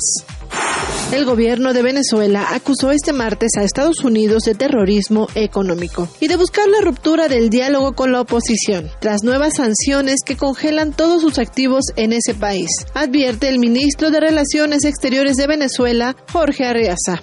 Y salió un comunicado de la oficina de la alta comisionada. No estamos de acuerdo, es una violación de su derecho. Y la violación de los 30 millones de venezolanos, de su derecho a la alimentación, de su derecho a la salud, de su derecho a la tranquilidad, la amenaza de invasión militar, la tensión política permanente. ¿No es esa la mayor de las violaciones de derechos humanos que haya existido? El presidente de Brasil, Jair Bolsonaro, pretende eliminar el programa Más Médicos, en el que participan de manera conjunta con Cuba desde 2013. El proyecto ha servido para prestar servicios de salud de médicos cubanos en comunidades lejanas. En sus años de funcionamiento brindó atención a 60 millones de brasileños. Habla el médico brasileño Julio César. Donde nosotros no teníamos médicos, donde los médicos formados en un paradigma diferente no fueron. Los médicos del programa Más Médicos llegaron y con eso hubo una mejora en la atención a la salud básica de las personas menos favorecidas, de personas que viven muy distantes. Brasil es un país continental y tenemos personas en lugares lejísimos y ellos precisan de atención del Estado. Los 121 inmigrantes a bordo del barco de rescate Open Arms siguen en el Mediterráneo desde que fueron rescatados el jueves en la costa de Libia. La ONG ha pedido varias veces atracar en un puerto seguro, solicitudes que tanto Malta como Italia han rechazado. Algunos inmigrantes muestran señales de haber sufrido violencia en Libia. Escuchemos a Daniel, un eritreo de 17 años. Nos tratan como animales, como animales, te patean todos los días. Te patean todos los días para robarte dinero. Libia es el lugar más peligroso para una persona. Si me llevasen allí, estaría muerto. Con audios de Euronews y Telesur, las breves internacionales con Ruth Salazar. Porque tu opinión es importante, síguenos en nuestras redes sociales, en Facebook como Prisma RU y en Twitter como arroba PrismaRU. Queremos escuchar tu voz. Nuestro teléfono en cabina es 55 36 43 39. Continuamos dos de la tarde con 16 minutos después de las breves internacionales con Ruth Salazar. Vamos ahora a esta conversación que tendremos con Alberto Betancourt, como les decía cuando iniciamos el programa Prisma RU. Él es doctor en Historia y profesor de la Facultad de Filosofía y Letras de la UNAM, es colaborador en Primer Movimiento con la sección Mundos Posibles y bueno, pues lo hemos escuchado ahí, también aquí en este espacio, en otros momentos. ¿Cómo estás, Alberto? Bienvenido. Muy bien, Deyanira, con mucho gusto de estar aquí y de poder saludar a nuestros amigos de Radio UNAM. Que además déjenme decirles que ya nos conocíamos por teléfono, por mensaje, pero no nos conocíamos en persona. Sí, por fin. ya por tuvimos fin. el gusto sí, qué bueno. de conocernos. Pues te escuchamos los, los jueves ahí en Primer Movimiento y también este viernes, pues vamos ahí a, tener A celebrar este- el a cumpleaños. celebrar el, el aniversario número 5 de Primer Movimiento. Sí, qué emoción. Yo creo que es un espacio que, que está jugando un papel importante, pues hasta con su propio lema, ¿no? De crear comunidad, de hacer comunidad. Yo creo que sí. Exactamente. Y bueno, pues lo seguimos haciendo. Les mandamos un saludo a todo el equipo, por supuesto. Y hablemos de, de ese tema, de lo que sucedió el fin de semana en Estados Unidos, sobre todo en El Paso, Texas. Yo he leído pues ya muchas cosas en torno a esto que pues es un tema que, que, que duele, que nos hace reflexionar también. Creo que pues los habitantes de un país siempre tienen mucha gente eh, mucha gente buena, pero de pronto pueden surgir estas situaciones y si nos vamos un poco a rascarle y a la raíz podemos encontrar algunas respuestas. ¿Qué opinas, Alberto? Pues fíjate lo que son las cosas de Yanira. Justamente la última vez que hablamos, me parece la penúltima vez que hablamos nosotros, eh, que tuvimos oportunidad de participar aquí en Prisma, fue desde allá, desde Ciudad Juárez. Ujú. Estaba yo en un evento que organizó la Universidad Autónoma de Ciudad Juárez y pues bueno, eso me dio oportunidad de conocer eh, la ciudad, la generosidad de su gente, hacer algunos amigos. Y ahora pues platicaba yo con algunos de los maestros que fueron mis anfitriones, eh, por ejemplo el profesor David Muñiz o la doctora Araceli Arceo, y ellos me contaban que lo que pasó el sábado pues fue muy terrible y se dio en un contexto muy especial porque el sábado pasado fue el sábado en el que no se cobran impuestos durante las ventas. Y como era el primer fin de semana antes del inicio de clases, el centro comercial, el Walmart, eh, creo que es Chulavista el lugar en donde está, eh, estaba abarrotado de padres de familia que estaban comprando los útiles escolares de sus hijos. Y con niños también. Entonces, pues la noticia comenzó a circular profusamente en redes sociales. Como suele ocurrir en estos casos, pues primero no se sabía muy bien lo que estaba ocurriendo. Un acting shooting, creo que le dicen a los tiroteos, empezó a correr la voz de que había un acting shooting en el, en el centro, en la zona del Walmart. Y pues poco a poco fueron llegando las noticias terribles de, lo que, de lo que estaba ocurriendo y, y de lo que ocurrió finalmente. La gente rápidamente en redes sociales se puso a buscar el perfil de detenido y antes de que hubiera un boletín de prensa, encontró el manifiesto racista y antimexicano y pues esto provocó una eh, que se incrementara la indignación porque lo que dice la gente allá es que evidentemente el discurso presidencial de Donald Trump, que sistemáticamente está denostando a los mexicanos, que acaba de tener un episodio racista que provocó un debate muy álgido en la sociedad norteamericana, pues es un discurso que está alimentando el fenómeno del racismo, del supremacismo, y que activa, digamos, que, permite que gente que ya es racista salga del closet. Me decía hoy un amigo con los que tuve oportunidad de hablar que ese discurso legitima el racismo. De tal suerte que yo creo que sin exagerar, digamos, o sin forzar los hechos, existe evidentemente una conexión entre este terrible crimen y el discurso presidencial. Yo creo que eso es muy importante tenerlo en cuenta, porque yo creo que hay momentos como este de enorme dolor. Qué cosa de la vida, ¿no? Es quizá propiamente una ley de supervivencia en el que se requiere de toda nuestra inteligencia. O sea que justamente el dolor, en lugar de, de atrofiarnos, de atenazarnos, eh, debe de, de entumirnos, tiene que ser afrontado con mucha lucidez. Y yo creo que la manera en la que se tematice el asunto, en la manera en que se analice el diagnóstico, que se haga la forma en que se interprete lo que ocurrió, puede ser muy importante para evitar que vuelva a ocurrir. Bueno, que, y que es muy difícil porque estos fueron tres ataques solamente el fin de semana, pero ha habido en mm. otros momentos, no me acuerdo, estaba escuchando un dato que son, pues bueno, muchísimos a lo largo de, de la historia de, de, Estados Unidos, pero sobre todo también a raíz de que de la llegada del presidente Donald Trump a la presidencia de la República, eh, sus intenciones de reelegirse también que pues eh, causan cualquier número de, reacciones en torno a todo esto. Hubo gente que se expresó desde Estados Unidos, desde México, por supuesto también el, mismo presidente Donald Trump que condenó los hechos e incluso deslizó la idea de la pena de muerte. Eh, hubo también respuesta de el demócrata, se me va ahorita su, su nombre, pero que también dijo que se debe de poner en la mesa la discusión de las armas. Sabemos que es muy fácil conseguir un arma y, poder tener esa pertenencia legal allá en, Estados Unidos sobre un arma.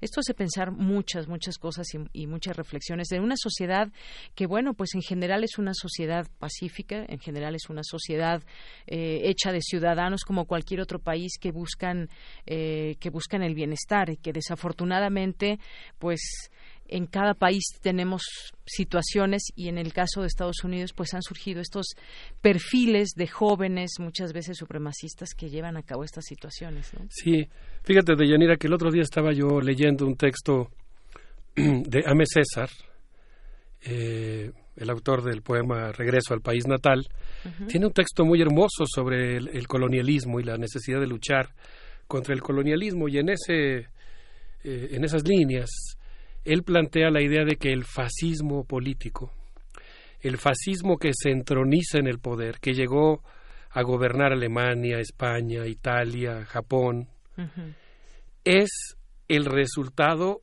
del fascismo social y particularmente del fascismo social que se incuba en el colonialismo. Digamos que lo que hace ese fascismo que llega al poder es como formalizar políticamente una práctica cotidiana de explotación, de discriminación, de negación del otro. Y creo que lo que está ocurriendo en el caso de Donald Trump es que de alguna manera su llegada a la presidencia de los Estados Unidos formaliza ese racismo que ya existía en Estados Unidos, pero lo potencia. Estaba yo leyendo los escritos de William Robinson justamente sobre eh, el contexto en el que tenemos que ubicar el trumpismo. Y él dice que estamos viviendo una crisis del sistema capitalista, del modo de producción capitalista en el siglo XXI, que es una crisis de sobreacumulación y de estancamiento, y que es en ese contexto justamente donde surge el fascismo como una respuesta de la ultraderecha para tratar de resolver la crisis. Y en ese contexto es que llega Donald Trump al poder. Yo perdón que insista, pero creo que hay que tematizar el asunto de lo que ocurrió con la responsabilidad, o si se quiere, la irresponsabilidad que tiene el hecho de que sistemáticamente se esté denostando a los mexicanos, se, esté, se, les esté presentando como una amenaza a la seguridad nacional de Estados Unidos y como una amenaza para la seguridad de las familias, porque evidentemente eso va alimentando actitudes como las que se presentaron ahora. Y en ese contexto quisiera yo entrar a, un tema que quizás es un poco más polémico. ¿Cómo, tendríamos que posicionarnos nosotros como gobierno, como sociedad, frente a ese fenómeno del ascenso del fascismo en Estados Unidos? Y yo aquí creo que es muy importante eh, decir que estamos en un contexto en el que hay un crecimiento de la ultraderecha en toda América Latina y que en ese contexto el papel del gobierno mexicano y particularmente de la decisión de la sociedad mexicana emitida el primero de julio del año pasado, pues es una llamita de esperanza en un contexto de una noche muy oscura en América Latina. Claro, ¿hacia dónde nos llevan los líderes? Esa puede ser una, una pregunta también que habrá, habríamos de respondernos, porque hemos visto varios fenómenos en, en América Latina. Eh, y está el caso, por ejemplo, también de Brasil, ahora que hablabas de todo este contexto. ¿Qué está pasando en América? ¿no?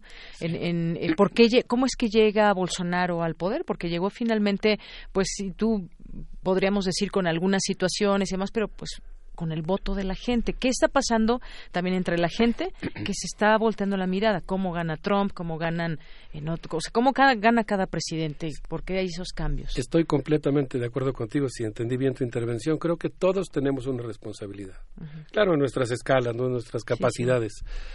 Pero tenemos la responsabilidad de luchar contra este fenómeno que provisionalmente, pero con muy buenas razones, creo que le podemos ya llamar neofascismo o por lo menos ultraderecha que está llegando al poder.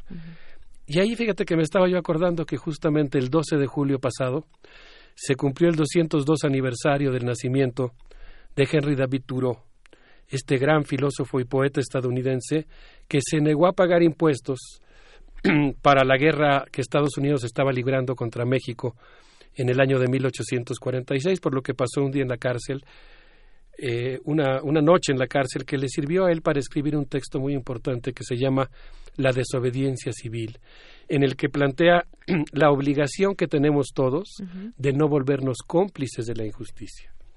Y yo creo que ese es el caso y que en ese sentido, desde mi muy modesto punto de vista y a pesar del significado histórico que tiene el nuevo gobierno, me parece que fue un error muy grave haber aceptado el chantaje de Donald Trump respecto a la imposición de aranceles a cambio eh, para exigir que México cambiara su política migratoria. Yo creo que eso fue un error porque México tiene que apostarle con toda su energía y con toda su fuerza a derrotar al racismo y al fascismo en Estados Unidos. Y el problema de haber aceptado, o uno de los muchos problemas, porque fue un acontecimiento que desde mi punto de vista ensombrece la expectativa de cambio que todos tenemos. No estoy diciendo tampoco que ya no importa lo que esté ocurriendo, que no creo que al contrario, hay que defender lo ganado pero que en este caso algo que, que, nos permitiría defender lo ganado es también señalar los errores que se han cometido. Este es mi punto de vista muy personal.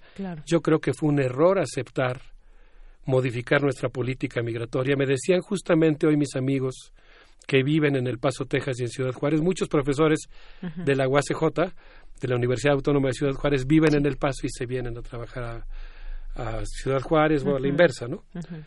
Y trabajan en la UACJ y se van a trabajar a estudiar al paso el doctorado, etcétera.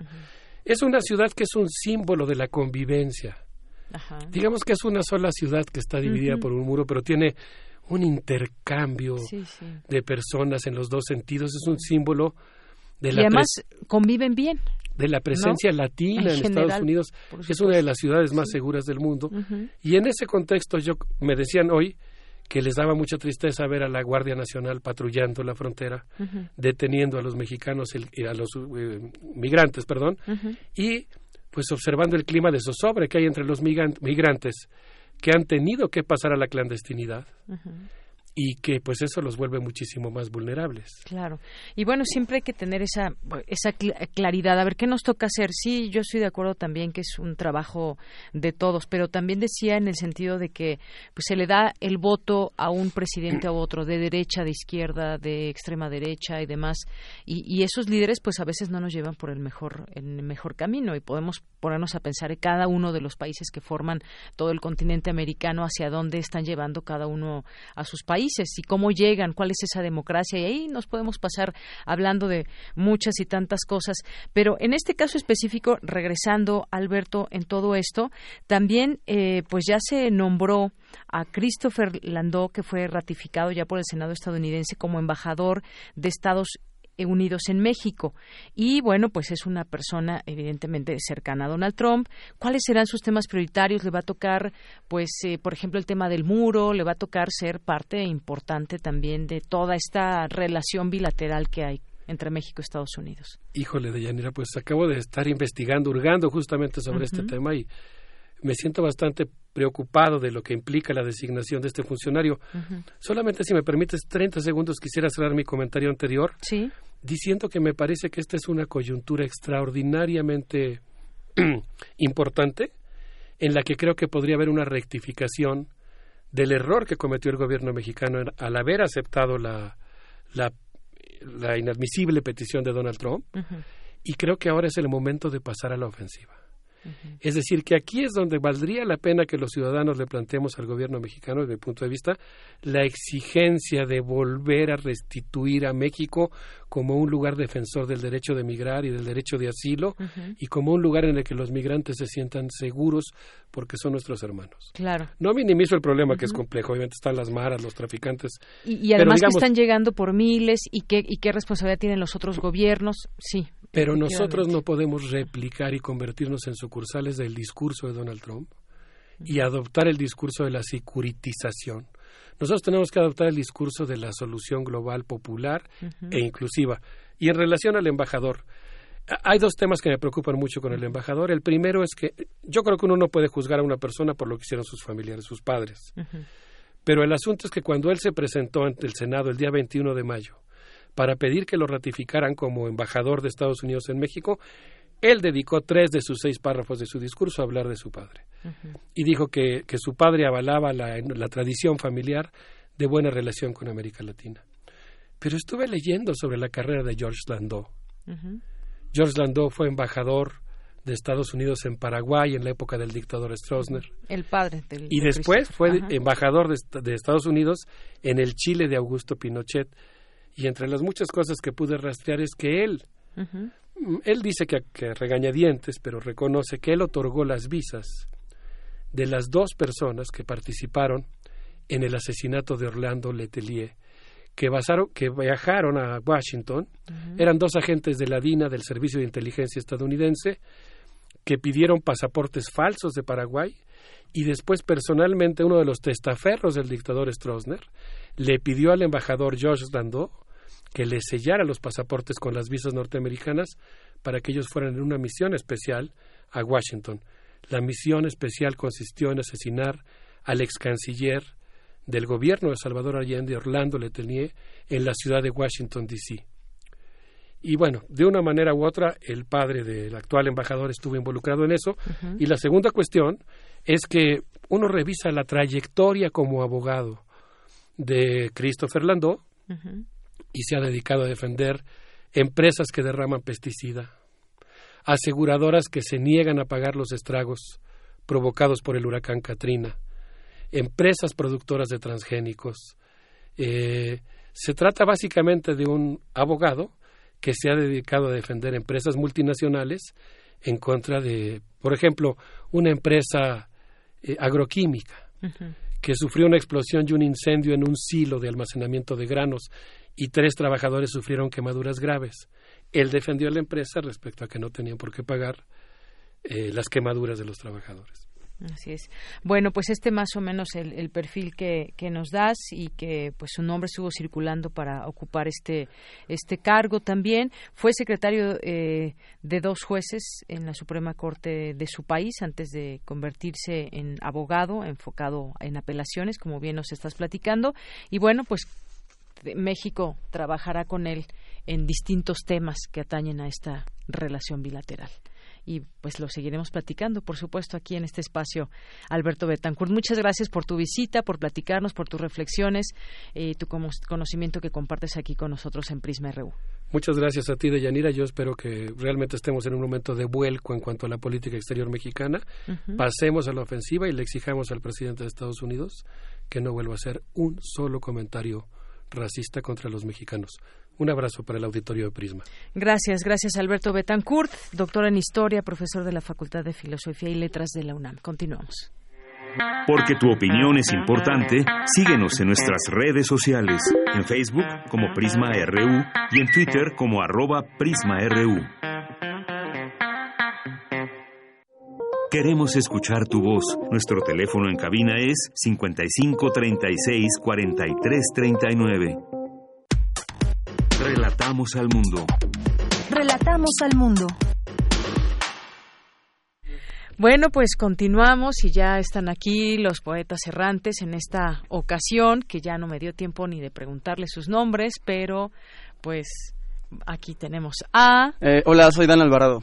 Dan Alvarado, sí, ya me acordé. y bueno, también está por aquí Gabriel que te acompaña y que en esta ocasión no sé si vaya a platicar con nosotros, pero Dan Alvarado, cuéntanos hoy qué vamos a escuchar de parte de todo ese trabajo que hacen los poetas errantes. Este, bueno, pues muchas gracias por recibirnos, primero.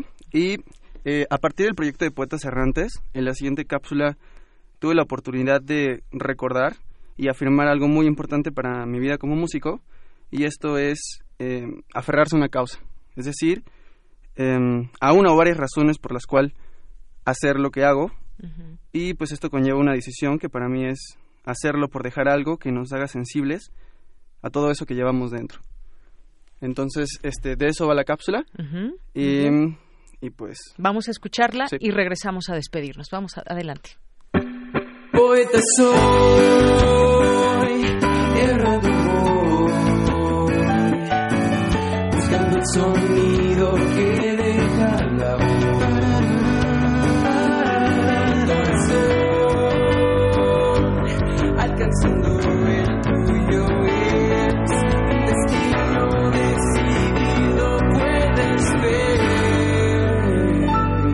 Poetas errantes. Comando atacó. Los operativos muertos. Disparos de arma de fuego. Lanzagranadas. México. Un tiroteo. Siempre es lo mismo. ¿No crees que sea demasiado tarde? Cuando miro el mundo, parece que los seres humanos andamos en busca de algo. Aunque nadie lo diga, tenemos la sensación de estar incompletos. La soledad es algo recurrente. Con facilidad nos enfrascamos en pensamientos que nos alejan los unos de los otros, que nos hacen ajenos a nuestras propias emociones. Nos venden la idea de que la vida es mejor a través de una pantalla, que las cosas valiosas tienen precio y fecha de caducidad, que la verdadera belleza la dicta el deseo y una moda lasciva que lo alimenta. Bueno, siempre hay momentos en que el vaso se ve medio vacío, pero quiero prometer que nunca te voy a faltar. Quisiera poder hacer que mis huesos duraran más. Yo quiero ser aquel que te cuide sin saber. Yo quiero ser también quien te acompañe sin temer.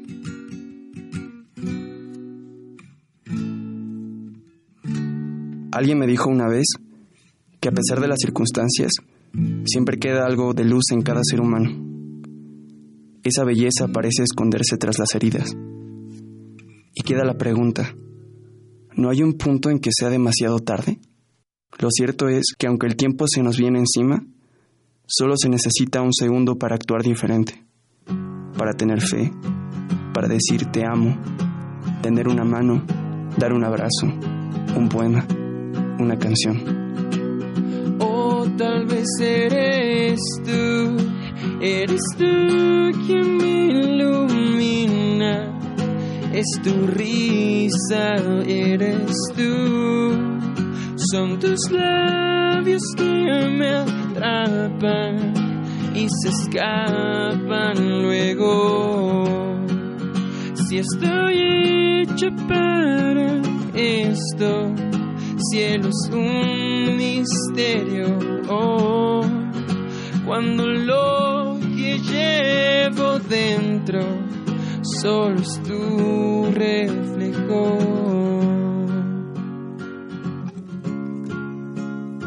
Si las reglas que inventamos son egoístas, indiferentes, violentas, ¿por qué no cambiarlas? Si éstas no se agotan, terminarán por agotarnos a nosotros. Si nada nos salva de la muerte, al menos que el amor nos salve de la vida.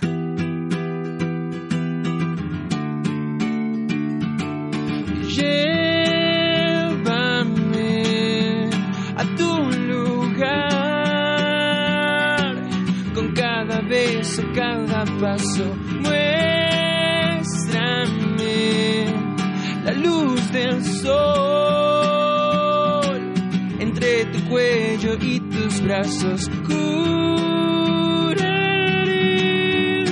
con tu voz la herida que no ha sanado.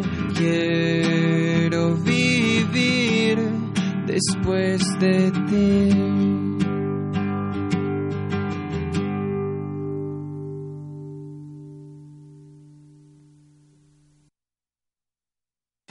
Lo que acabamos de escuchar es el proyecto radiofónico de los estudiantes que realizan el servicio social en Radio UNAM, unidos solo por el amor a la poesía y al sonido. Radio UNAM, experiencia sonora.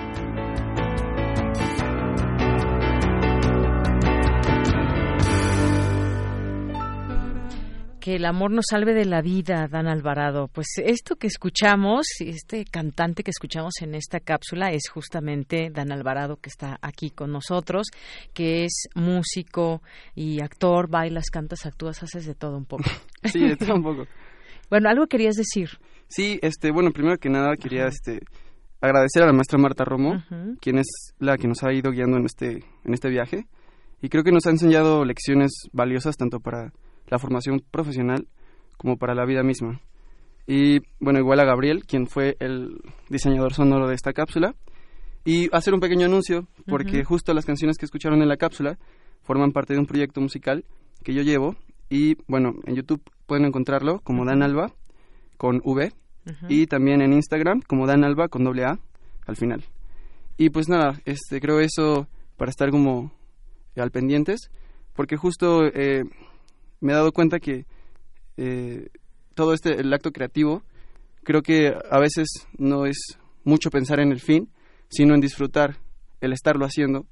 Y cuando uno disfruta eso, el poder compartirlo, es lo que permite que, pues que las cosas cambien o que las cosas sean diferentes. Claro que sí. Bueno, pues muchísimas gracias por este este trabajo y que además, como habíamos platicado en algún momento, pues ha sido un grupo muy diverso el que conforma los poetas errantes y que cada uno desde pues desde la carrera que estudió, desde esa idea que tiene de la poesía, por ejemplo, todo ese trabajo que llevaron a distintos lugares, pues los ha hecho pues un, un grupo que creo que no se van a olvidar entre ustedes y que han hecho algo que ha dejado huella a través de esta radio universitaria. Así que, pues, muchísimas gracias, Dan Alvarado. Y pues también, ahí tú tienes, tienes eh, Twitter, Facebook, que te pueda seguir. Este, um, únicamente Instagram, es Dan Alba, y, YouTube. ahí pueden encontrar eh, las canciones. Y igual, Dan Alba. ¿Son de tu composición? Sí. Muy bien. Bueno, pues muchas felicidades, muchas gracias. Gabriel, que hoy no habló, pero que está aquí presente con nosotros, otro de los poetas errantes. Gracias, Dan Alvarado, por estar aquí en Prisma RU. Muchas gracias. Continuamos. Porque tu opinión es importante, síguenos en nuestras redes sociales, en Facebook como Prisma RU y en Twitter como arroba PrismaRU. Prisma RU. Relatamos al mundo.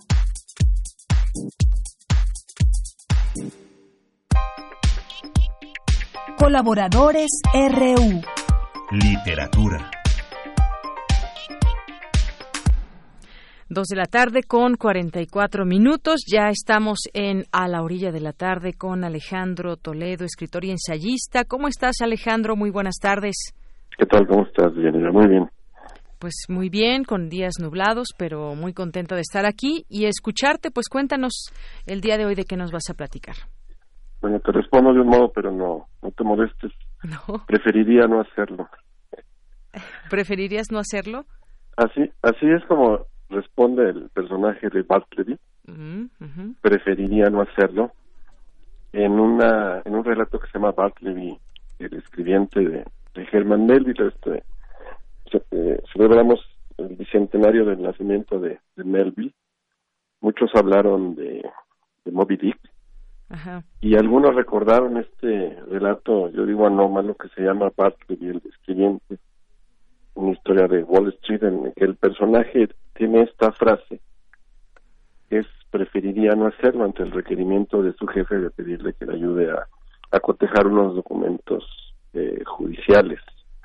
Es, un relato inquietante que algunos leímos hace muchos años en, una traducción de Borges que publicó la editorial Premia que ya no existe en la colección la, nave de los de los locos y que tiene eh, ya muchas ediciones incluida una edición ilustrada chilena que conseguí en estos días que, la, editorial se llama Weather. Y donde él preferiría no hacerlo se convierte en una variación que hace el traductor que me parece legítimo que es preferiría que no. Y es, es, este, es, una, es una gran fuerza la que tiene esta expresión en inglés, es I would prefer not to.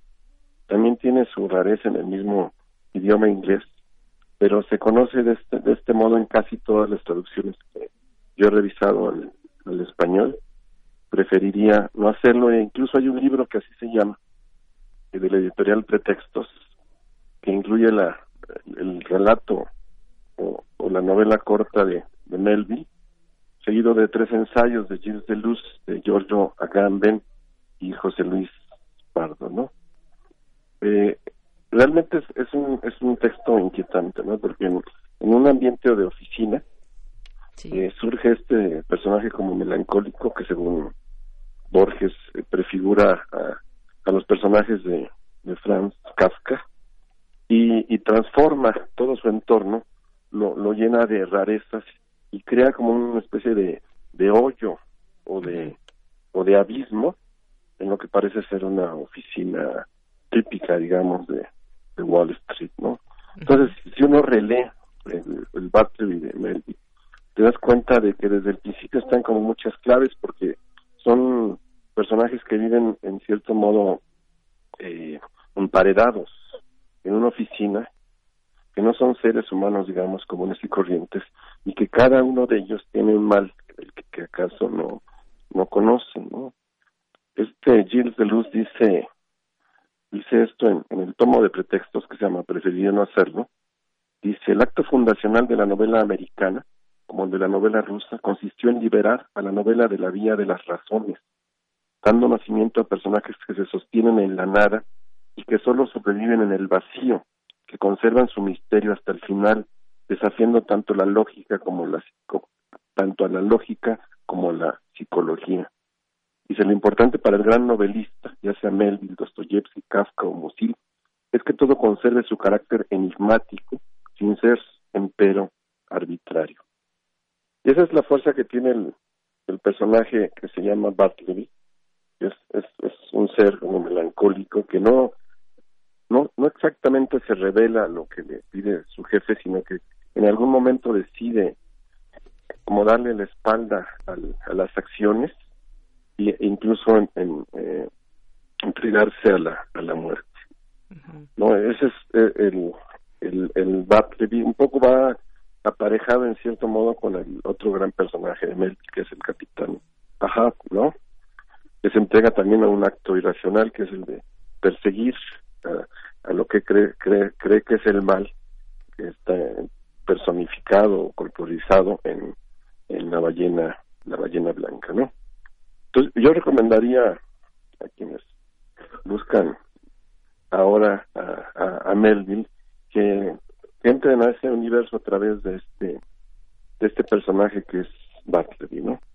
Lo que un relato eh, en apariencia eh, realista, oficinesco, se convierte en, en, en, algo extraño a, a, través de este relato, incluso mira hacia hacia el futuro, ¿no? Hay toda una serie de, de novelas cortas, así también de ambiente oficinesco. Yo recuerdo, por ejemplo, El pabellón número 6 de, de Chekhov o eh, La muerte de Danilich de Tolstoy o, incluso La metamorfosis de, Kafka.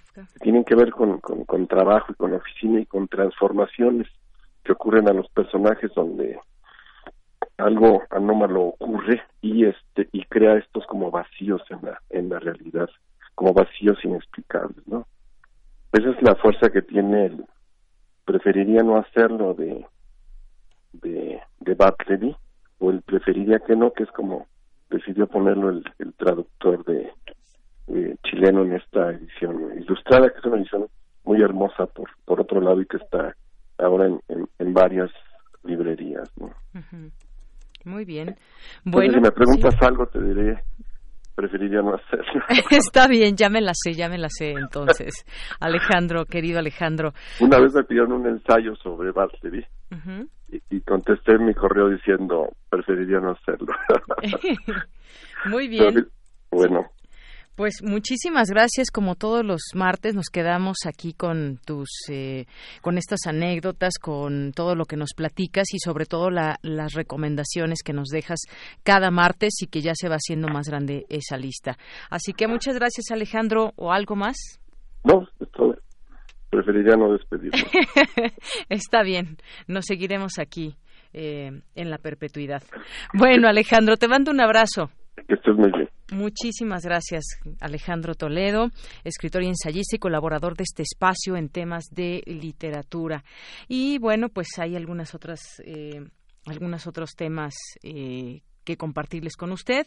Hay una nota que eh, de la sección del Mundo del Universal dice fundador del sitio web ligado a tiroteos en Estados Unidos dice que creó un monstruo. Dice el creador de una creador de una plataforma de mensajería online de extrema derecha relacionado con tres tiroteos en los que murieron decenas de personas se autodescribió como un ingenio, ingenuo e ignorante al tiempo que comparó a Ed Chan con el monstruo de Frankenstein sin límites a su extremismo.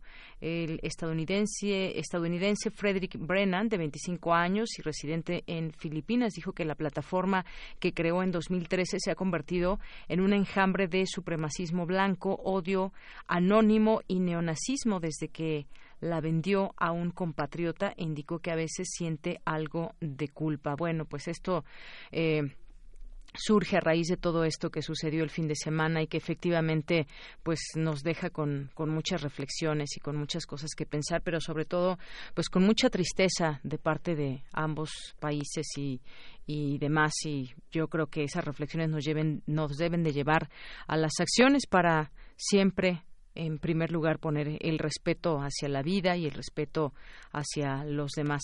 Bueno, y hubo buenas noticias también allá en los en los panamericanos para mexicanos que han estado pues teniendo buenas actuaciones.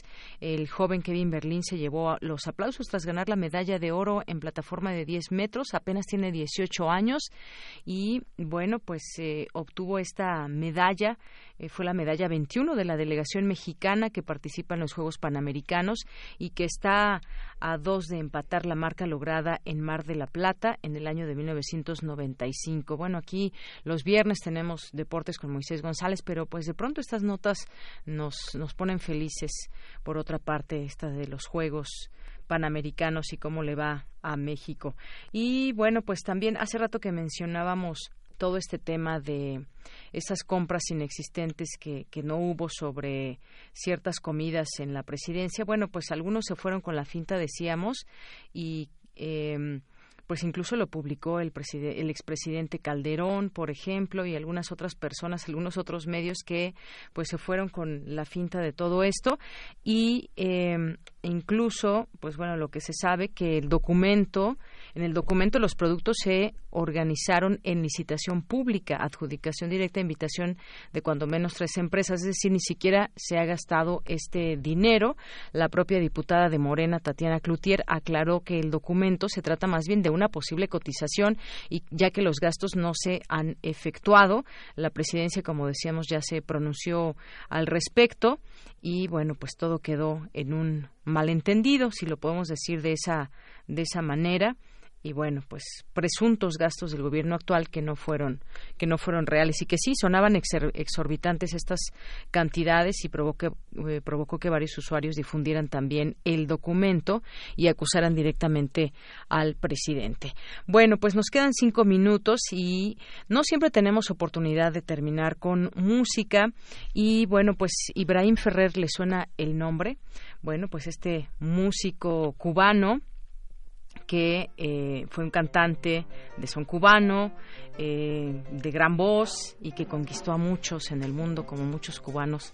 Y esto que estamos escuchando, ¿qué es, mi querido, querido Rodrigo? ¿Cómo se llama esta canción? Qué bueno baila usted. Bueno, así, y ya se pusieron a bailar aquí don Agustín Mulia, ya se puso a bailar. Mire ese pasito de Daniel. Falta falta Moisés. A ver, Moy, ponte a bailar con Rodrigo. Bueno, con esto nos vamos a despedir y sí que creen van a bailar, están bailando ya Rodrigo y Moisés González. Moisés, tienes mucha pena, no pasa nada, nada más estamos nosotros. Los radioescuchas no nos pueden ver. Bueno, con esto nos despedimos, con esto nos despedimos con este este buen ritmo emanado de la isla de Cuba y pues sí, con esto nos vamos. Soy de Yanira Morán, a nombre de todo el equipo, gracias, buenas tardes y buen provecho.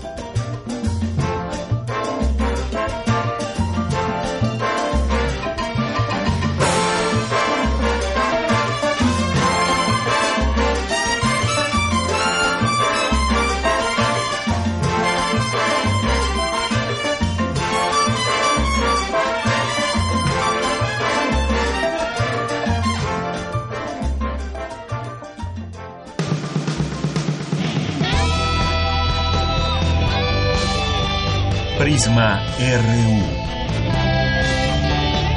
Relatamos al mundo.